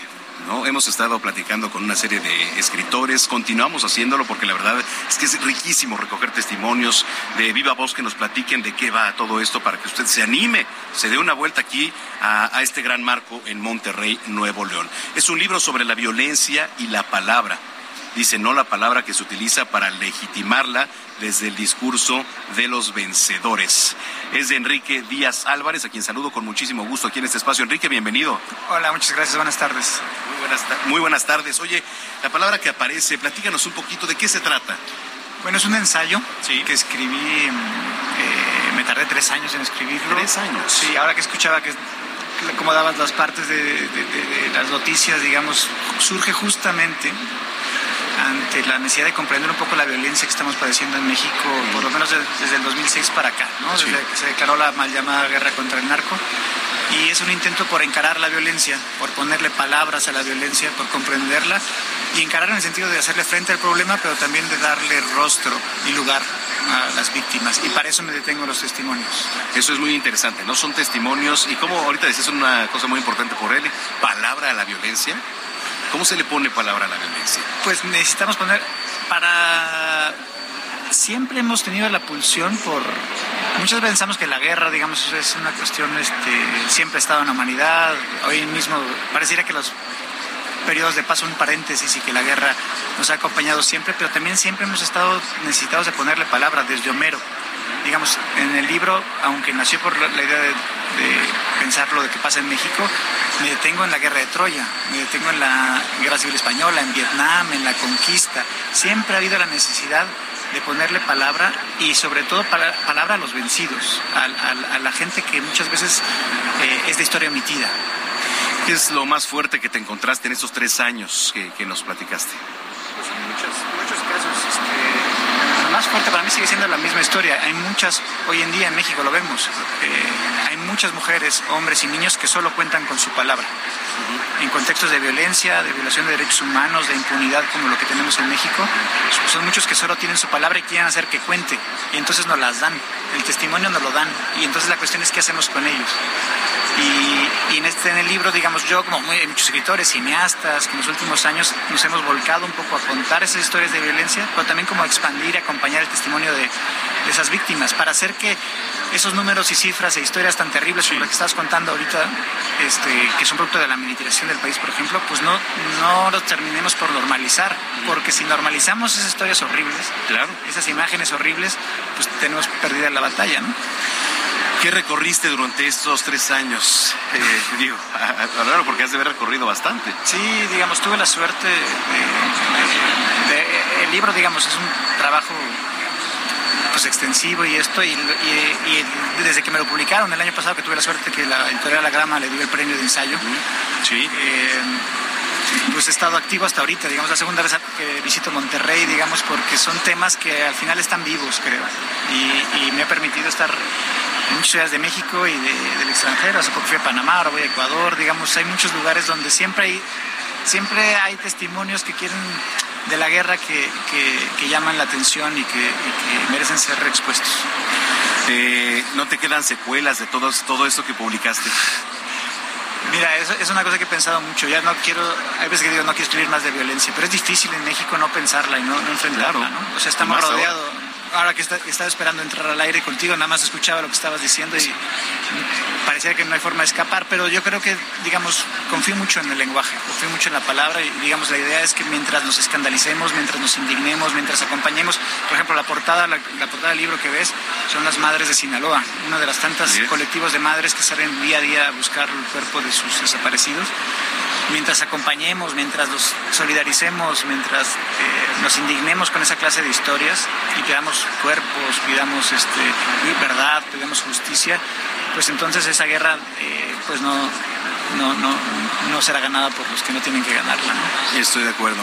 Oye, pues eh, qué mejor que este marco, ¿qué te ha parecido? ¿Cómo has visto aquí el desarrollo de la Feria Internacional del Libro en Monterrey? Yo estoy encantado. Yo a Monterrey me gusta mucho, entonces cada vez que encuentro un pretexto, cada vez que me invitan vengo. Entonces, y ahora ver tantas familias, tantos niños, tantos eh, stands con libros, digamos, estamos recuperando un poco a poco la aceleración, la normalidad y, y es un gusto ver este, tanta gente con libros en la mano. Sí, sobre todo eso, sobre todo eso que comentas. Oye, ¿dónde podemos encontrar el libro, tus redes sociales, todo? por Mira, favor? el, el- el libro está publicado en Anagrama, está distribuido en todas las librerías. Mañana lo presento, por cierto. Mañana. Los invito, sí, a las a la una de la tarde y, me- y tengo la suerte, la fortuna que me presenta Diego Enrique Osorno, que es un muy buen periodista y documentalista también.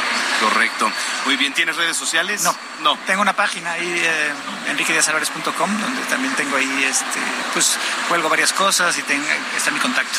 Oye, pues perfecto. Qué gusto tenerte por aquí, Enrique. Gracias. A, a ustedes, muchas gracias y un saludo a tu auditorio. Enrique Díaz Álvarez es escritor, profesor también de la Facultad de Ciencias Políticas y Sociales de la Universidad Nacional Autónoma de México. Bueno, pues continuamos ya cuando son las 3 de la tarde con 18 minutos. Hola, muy buenas tardes. Un saludo a todo el auditorio de Heraldo Noticias. Una vez más, sean todos bienvenidos a Teatro y más. En este segmento haremos un recorrido dentro de los montajes más relevantes de la escena teatral de la Ciudad de México. Y aquí damos inicio. Así de simple. Es una comedia romántica que te ayudará a entender las diferentes etapas que tiene una relación de pareja, así como también te enseñará las distintas opciones para manejar los problemas de una relación de una manera muy divertida y conmovedora. Se presenta todos los miércoles a las 8.45 en el Teatro Milán. El show de terror de Rocky. El emblemático musical de los años 70 llega una vez más a nuestra cartelera teatral con un elenco extraordinario. Ven a disfrutar en compañía de Janet y Brad las locuras del Dr. Frankenfurter y sus amigos. Se presenta jueves y viernes a las 8.30, sábados a las 5 y a las 8.30 y los domingos a las 4 y 7 de la tarde en el nuevo Teatro Silvia Pinal. Para los chiquitines, la historia de Mowgli es una historia llena de aventuras y diversión, con un gran mensaje que transmitirá a sus pequeños la importancia de la amistad, la confianza y el cuidado de la naturaleza. Con el sello de la dinastía Roldán Sandoval, se presenta todos los domingos a las 11.30 y a la 1.30 en el Teatro Rafael Solana. Esto fue Teatro y más. Yo soy Berch Skerli, sígueme en mis redes como arroba Berch Skerli y en Facebook como Berch Villuendas. Hasta la próxima.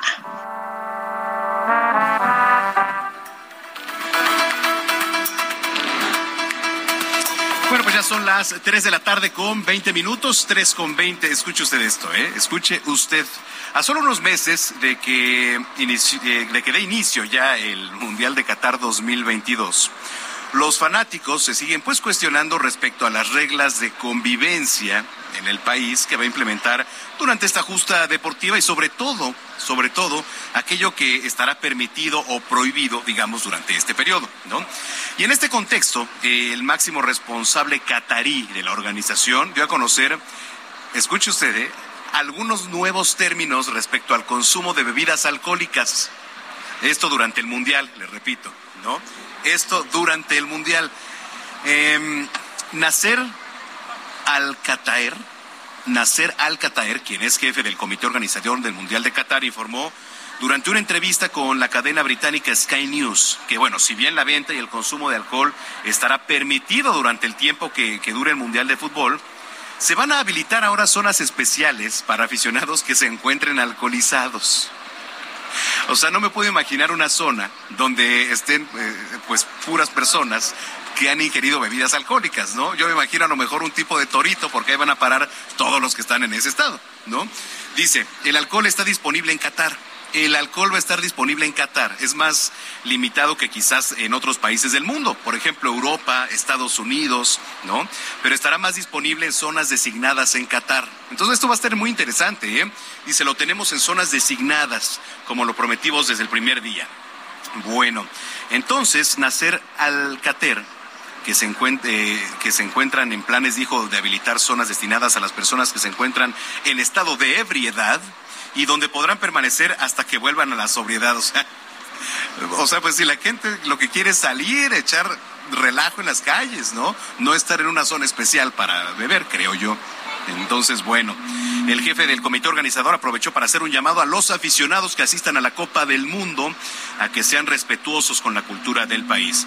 Y bueno, hablando ya nada más aquí en, en, en nuestro país, en la Ciudad de México, por ejemplo, se van a habilitar pantallas, ya nos lo platicaba nuestro compañero Carlos Navarro, con, digamos, un convenio que se hizo por ahí el, en el gobierno de la Ciudad de México, para que en el Monumento a la Revolución usted a través de una pantalla de 200 metros pueda ver el Mundial, los tres partidotes que se van a aventar, porque no creo que pasen para más, la verdad, pero bueno, los tres partidos por lo menos, o mínimo, ahí usted los va a poder ver. Va a haber evidentemente una serie de actividades, etcétera, así como las que se están llevando a cabo hoy en el Campo Marte con el Home Run Derby, que además es una chulada, ¿eh? así que les recomiendo muchísimo. Y bueno, hablando de todo esto, les recuerdo que estamos transmitiendo desde la Feria Internacional del Libro Monterrey 2022, aquí en este espacio que es eh, Sintermex. Mañana, mañana finaliza, así que está muy a tiempo de que venga con la familia, con la novia, con el novio con los niños también. Dense una vuelta, de verdad van a encontrar una gran diversidad.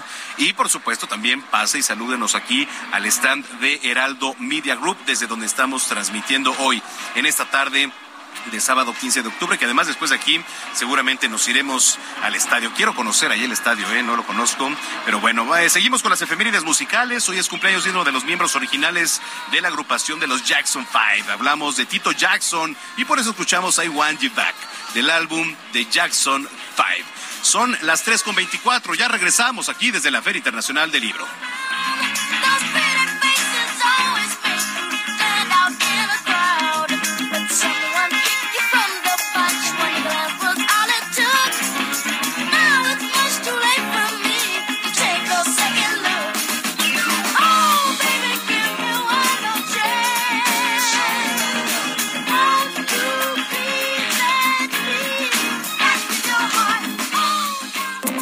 A una pausa y regresamos con Manuel Zamacona a Zona de Noticias.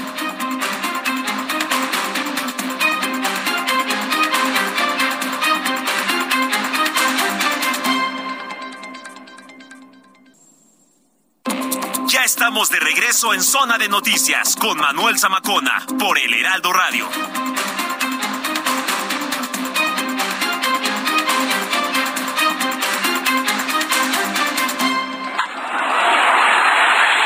Deportes en Zona de Noticias.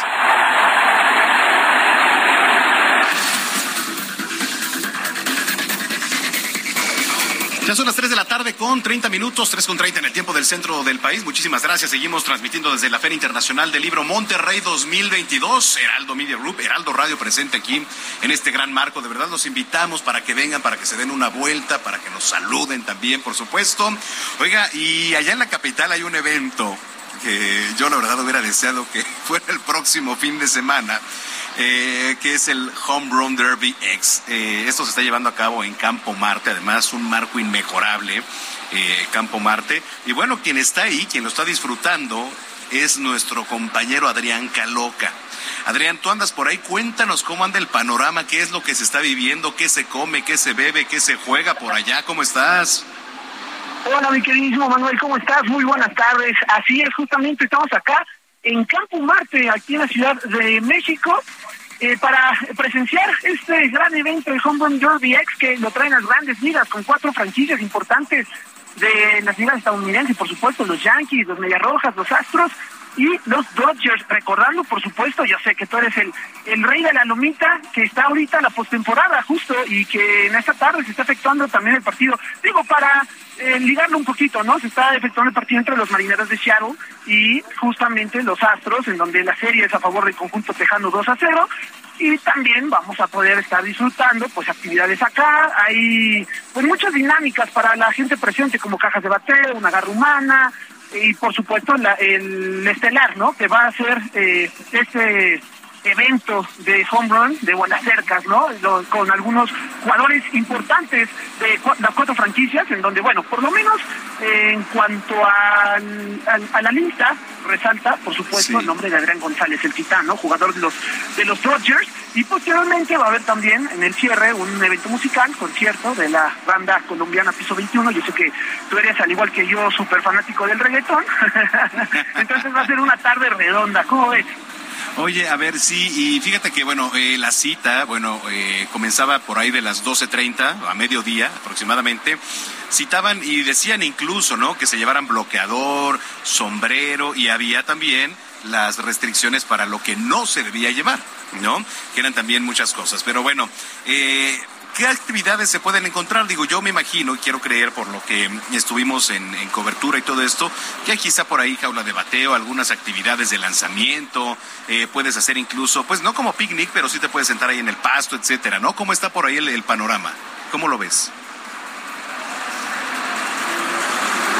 Sí, exactamente, mi querido Manuel. Eh, Te escucho muy bajito, una disculpa, no sé si te interrumpí, discúlpame. No, pero no, no. Dentro, de las actividades que se pueden eh, esperar justamente, como te mencionaba, la caja de bateo, yo creo que es una de las más llamativas en este momento, por supuesto, para todos los aficionados, para que pongan a prueba sus habilidades al bat. Y la garra que te mencionaba, donde vas a poder pues agarrar productos oficiales de las grandes ligas. Ya has visto esas maquinitas, ¿no? En los centros comerciales donde le metes una monedita y te saca un peluche. Bueno, aquí tú vas a hacer la garra y vas a poder sacar pues los productos. Y entonces va a ser una experiencia completa. La verdad, sí hay bastante sol, es una tarde soleada.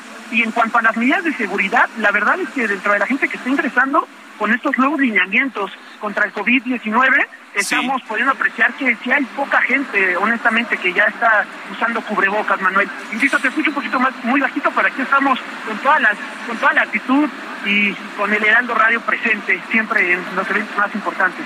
Oye, me parece perfecto, mi estimado Adrián Caloca. Oye, eh, rapidísimo, si es que nos alcanzas a escuchar, eh, ya comenzó el evento de Home Run Derby porque como tal, digo, quizá empezaba un poquito más tarde para que se diera pie a, a que se ligara con el concierto, ¿no? Pero, pero ¿cómo van las cosas? ¿Ya ha comenzado como tal el evento de Home Run Derby? Sí, sí, sí. La verdad es que ya comenzó. Justamente, eh, bueno, estaba pactado como a tres, tres y media, porque va a terminar a las siete, siete y media aproximadamente, con lo que te mencionaba del concierto, del concierto de, de piso 21 de esta banda colombiana. Entonces, bueno, es la actividad principal, indudablemente el Home Run Derby X, que está eh, llevando en estos instantes. También está la presencia de, de la mexicana Estefanía Aradillas, que fue cuarto lugar en los Juegos Olímpicos y en la disciplina de softball estuvo a nada de ser medallista, lo estuvo a punto de conseguirlo, estuvo hace unos días justamente en entrevista para el Heraldo Media Group y bueno, pues ahora también la podemos ver desde la eh, desde el diamante para ver qué va a suceder esta tarde. ¿Cómo ves, Manuel? No, pues me parece perfecto. Creo que es una experiencia única. Eh, qué padre para todos los que se le están pasando bien por ahí. Nos mandas fotos, por favor, mi estimado Adrián Caloca, para subirlas y compartirlas a través de las redes sociales y también este, tus redes sociales para que te siga la gente. Claro que sí, Manuel. Mis redes sociales son arroba Adrián Caloca en Instagram y arroba soy Adrián Caloca en Twitter para que me sigan. Y pues un regalito, ¿no, Manuel? Acá cuando regreses. Disfruto mucho la, la feria allá en Monterrey. Muy bien, pues pásala, pásala bonito. Muchísimas gracias, Adrián Caloca, y estamos en comunicación. Gracias.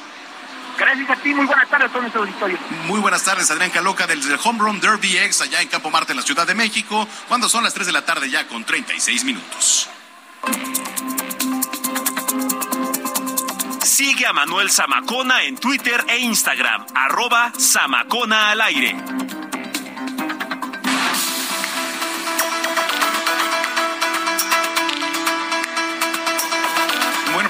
De hacer un recorrido rápido en la República Mexicana. Vamos con nuestra compañera Noemí Gutiérrez. El presidente López Obrador anunció que va a solicitar a la Fiscalía un informe sobre las denuncias por la utilización de este famoso software de espionaje Pegasus. Adelante, Noemí. Hola, comentarte que el presidente Andrés Manuel López Obrador dijo que la Fiscalía General de la República debe informar sobre las denuncias por la utilización del software espía Pegasus. Recalcó que ya no se espía opositores ni periodistas en su gobierno. Lo mejor sería pedir a la Fiscalía de manera respetuosa que nos informe sobre estas investigaciones. Todo lo relacionado con la adquisición de equipos de espionaje y su uso, incluidas las denuncias recientes, porque también se afirmó de que nosotros espiábamos. Recordó que cuando fue opositor fue espiado e incluso acosaron a sus hijos mayores cuando vivían en Villahermosa, Tabasco. Me contaba Gonzalo, que tiene ahora 33 años, dice que cuando estaba en la primaria de Villahermosa, se iba a las maquinitas, de repente llega un señor y dice, yo soy amigo de tu papá, toma, para que siga jugando. Y, ah, pues gracias. Y dice, oye, ya no le sigue pegando tu papá a tu mamá. No, sacando la información a un niño. Y va Gonzalo y se lo cuenta la mamá, entonces le dice, no, ese no es amigo de tu padre, ese es de los que vigilan a tu padre, los que estaban enfrente de la casa día y noche. Sobre las prácticas de espionaje, el presidente dijo que aunque busquen, no encontrarán nada ilícito porque no es corrupto y se pueden ahorrar dinero en lugar de estar espiando y escribiendo libelos. La información que te tengo. Bueno, pues ahí está. Muchísimas gracias. Gracias a Noemí Gutiérrez. Eh, en otros lares, también déjeme le platico que el director municipal de atención migrante en Tijuana, Enrique Lucero, anunció que desde este fin de semana 200 venezolanos en promedio diario van a llegar a esta ciudad fronteriza. Vamos contigo, Ana Laura Wong. Adelante. Los saludo con gusto desde Tijuana para informarles que en las últimas 24 horas han sido deportados de Estados Unidos cerca de 200 personas venezolanas y se estima que estarán llegando diariamente a Tijuana. Lo anterior tras el anuncio del presidente estadounidense Joe Biden sobre la deportación inmediata de venezolanos que busquen cruzar ilegalmente. El director de atención al migrante en Tijuana, Enrique Lucero Vázquez, explicó que el Instituto Nacional de Migración es la autoridad que los recibe en la garita del Chaparral y posteriormente los estarán canalizando a uno de los albergues de la ciudad fronteriza. Lamentablemente, los albergues en la ciudad se encuentran saturados, por lo que se habilitaron cuatro sitios donde estarán pues refugiando a las personas deportadas. Esta es la información desde Tijuana, Baja California. Muchísimas gracias a mi compañera Ana Laura Wong y vamos ahora hasta Colima con Marta de la Torre. Fíjese lo que le voy a platicar, un policía municipal muerto y un detenido fue el saldo tras un asalto a un negocio y el secuestro además de un trabajador ahí en el municipio de Armería. Vamos contigo, Marta de la Torre pues este viernes se registró un asalto en un local comercial y la privación de la libertad de un trabajador del lugar en el municipio de Armería, Colima. La Mesa de Coordinación Estatal para la Construcción de la Paz y Seguridad informó a través de un boletín que tras cometer los crímenes, los sujetos huyeron del lugar en un vehículo. Elementos de diversas corporaciones de seguridad iniciaron la persecución en la autopista Colima-Manzanillo y se registró un enfrentamiento a balazos entre los presuntos criminales y las fuerzas del orden, hiriendo a un elemento de la Policía Municipal de Armería, quien falleció en el lugar. Tras los hechos, implementó un operativo que permitió la detención de uno de los presuntos agresores, mientras que la Fiscalía General del Estado abrió una carpeta de investigación para esclarecer estos hechos. Hasta aquí la información desde Colima. Gracias, buen día. Muy buen día, eh, estimada Marta de la Torre. Le platicaba hace un momento que, bueno, se me hace raro, pero ahora ya este, de repente conmemoramos, hacemos conciencia de muchos días, de todo, eh, de lo que usted se imagine. El tercer sábado de octubre se celebra el Día Mundial de la Reparación. ¿Cuál es el propósito del Día Mundial de la Reparación? ¿No? Es hacer conciencia y fomentar en la población mundial la importancia de la reparación de aparatos y dispositivos electrónicos para el beneficio del medio ambiente. Este, este día, bueno, pues tiene como finalidad promover la actualización de, la, de lo que es la legislación referida a las reparaciones y también el acceso para todas las personas a puestos, digamos, asequibles, manuales de la reparación, también actualizaciones de seguridad y software. Y de esta manera, pues se va a garantizar que los productos y dispositivos estén diseñados para una mayor durabilidad y además posibilidad de reparación. Pero a ver, ¿quién promueve? ¿Quién promueve el Día, el Día Mundial de la Reparación? Ah, bueno Esta fecha fue creada en el año 2017 por el grupo internacional Open Repair Alliance. Open Repair Alliance, que es una iniciativa sustentada en el análisis de datos y estadísticas de los eventos de reparación y extensión de la vida útil de dispositivos electrónicos en las comunidades y el impacto además de las emisiones de carbono que afectan a nuestro planeta. Bueno, pues ahí está. Suena raro, pero sí, para todo hay día, ¿eh? Para absolutamente todo, cuando hoy es el Día Mundial de la Reparación. Señoras, señores, estamos transmitiendo desde la Feria Internacional del Libro Monterrey 2022. Muchísimas gracias. Ya son las 3 de la tarde con 42 minutos.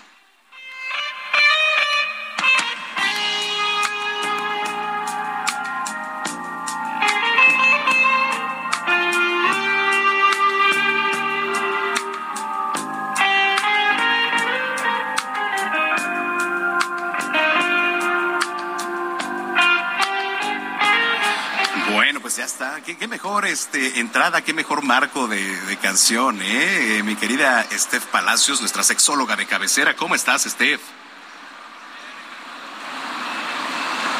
Steph. Bueno, ahorita vamos a retomar la, la comunicación con, con nuestra compañera Steph Palacios. Ya está en la línea telefónica. Steph Palacios, adelante. Hola, hola. ¿Ahí nos escuchas? Escucho perfecto. ¿Cómo estás, mi querido Manuel? Muy bien, te escucho yo y te escuchan muchas personas que están aquí en la Feria Internacional del Libro Monterrey 2022, aquí en este marco, en donde, bueno, pues hay familias, niñas, niños jóvenes, adultos, adultos mayores y de todo aquí nos están escuchando, Steph. Padrísimo, ¿no? Pues qué padre a leer mucho, ¿verdad? A informarnos y hoy que nos queremos informar y que aparte es octubre, ¿qué te parece si hablamos de la autoexploración de mamas y el placer? ¿Lo habías relacionado alguna vez? No, a ver, platícame, ¿por dónde empezar a hablar de esto?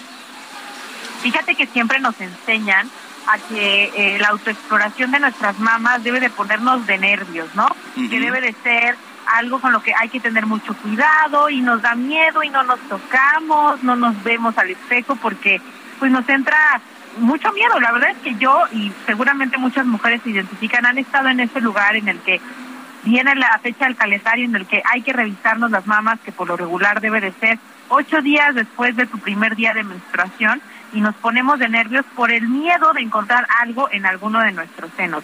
Y justamente este mes que se celebra la lucha contra el cáncer de mama, quiero romper este tabú aquí y decirles que la autoexploración no tiene que ser desde el miedo, tiene que ser o puede ser eh, experimentada desde el placer. Pero, ¿cómo le vamos a hacer? La autoexploración no siempre tiene que ser una, una vez al mes. Podemos autoexplorarnos todos los días de nuestra, de nuestra vida. Es como cuando, ¿sabes, Manuel? Cuando nos vemos al espejo todos los días y detectamos que nos salió un nuevo granito. Lo has detectado. Entonces, así mismo, si nosotros nos vemos al espejo todos los días y tocamos nuestros pechos en el baño, les perdemos el miedo en nuestro auto, nuestro autotoque amoroso o más bien dicho masturbación, ¿verdad? Nos tocamos nuestros pechos, les perdemos el miedo, si tenemos una pareja, dejamos que nos toque, que nos exploremos, no solamente una fecha al año, sino una fecha al mes, perdón, sino todos los días del mes, vamos a detectar con mucha mayor facilidad, así como cuando detectamos cuando nos sale un barrito en la cara, vamos a detectar si hay algo anormal en nuestros senos. Entonces, las cosas que hagamos en la vida, Manuel, tienen que ver mucho con el enfoque desde que lo hagamos, y desde lo positivo o desde lo negativo. Y hasta esto, que es la autoexploración, que es algo que tiene que ver con salud, lo podemos hacer desde, una- desde un aspecto positivo, desde un aspecto bonito, amoroso, el reconciliarnos con nuestro cuerpo y, por supuesto, pues con nuestros pechos y perdernos el miedo.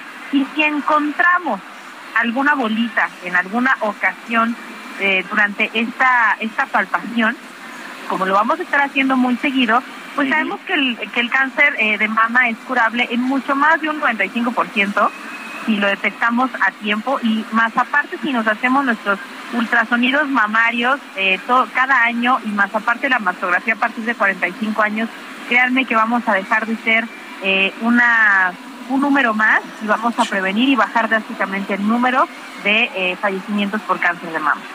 Fíjate que tocaste un punto muy importante que es el no tener miedo, ¿no? Y justamente haciendo conciencia de que octubre es el mes de la concientización o de hacer conciencia de la lucha que hacemos contra el cáncer de mama. Una enfermedad, por supuesto, que afecta principalmente a mujeres. Hay que resaltar que el 1% de los hombres también lo pueden sufrir, pero bueno, un 99% se refiere a las mujeres.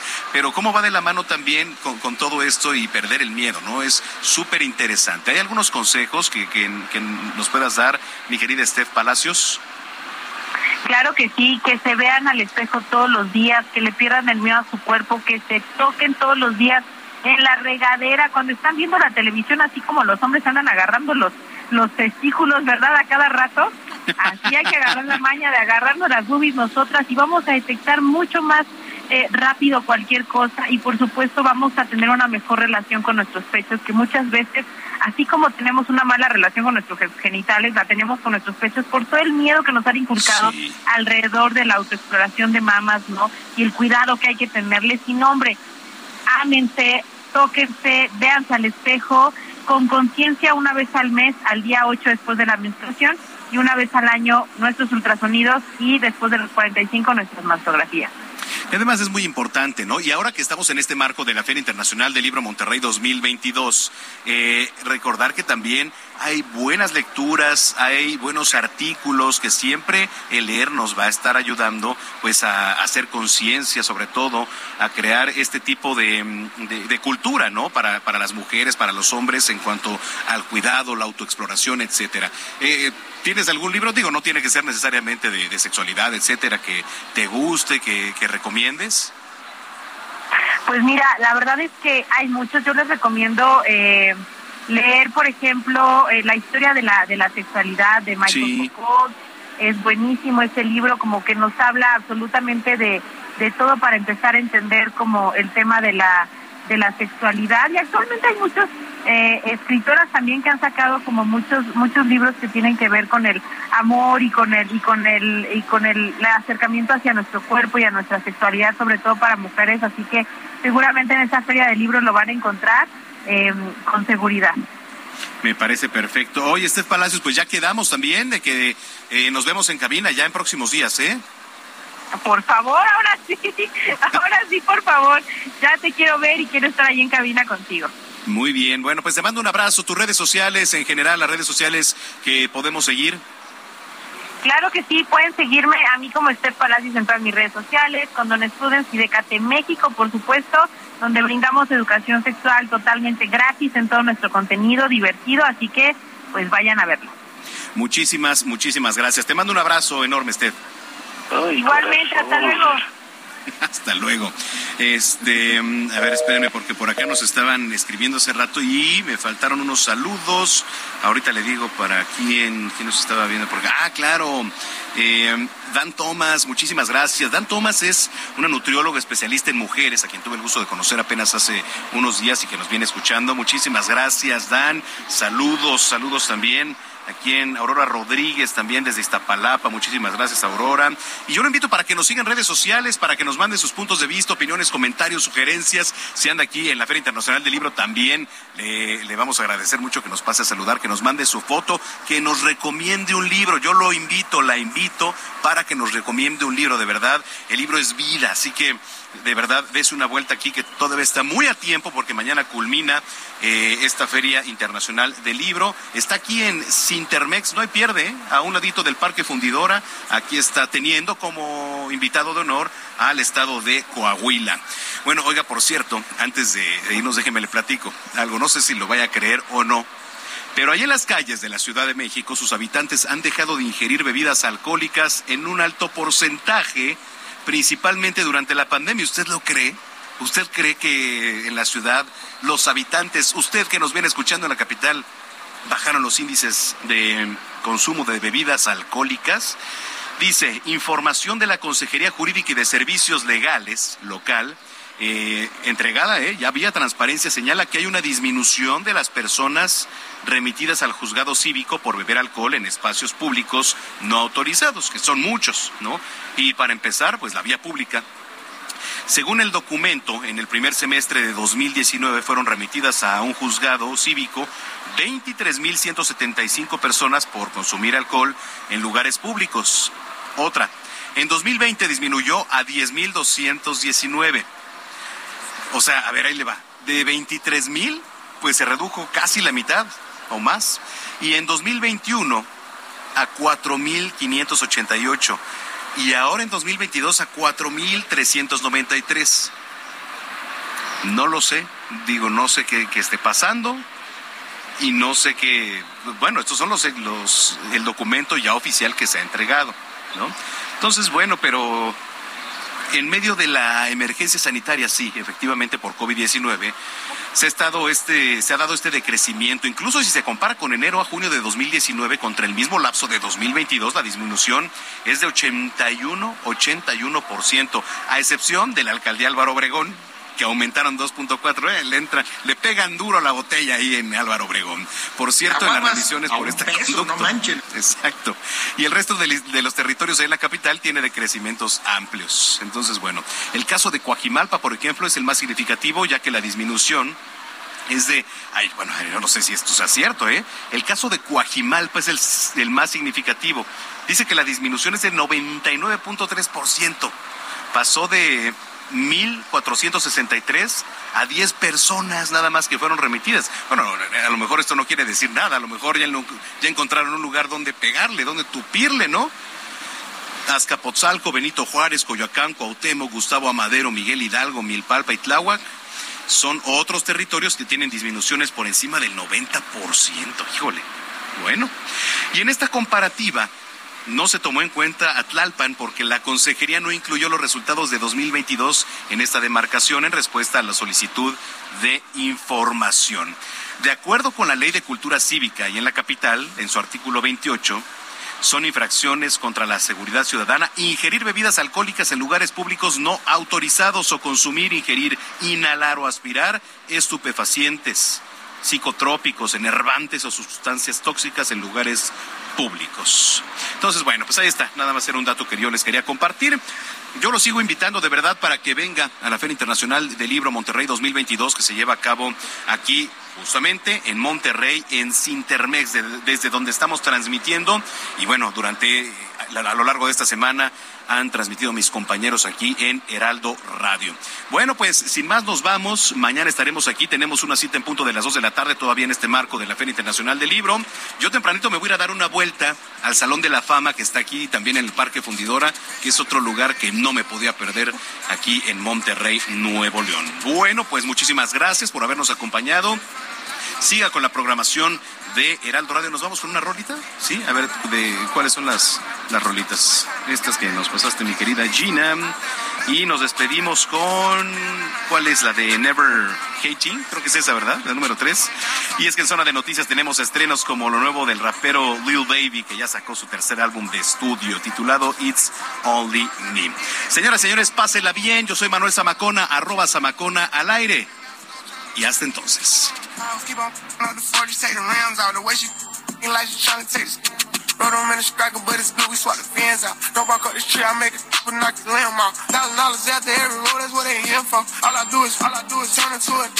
FNs, blackouts, Gen 5, Gen 4. Tripping for the family, I don't care about my kinfolk. I took the guys that.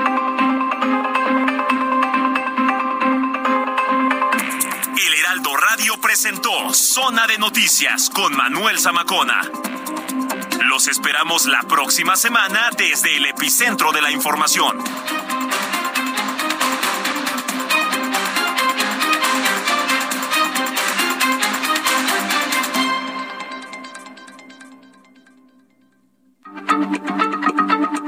Heraldo Radio, la H se lee, se comparte, se ve y ahora también se escucha.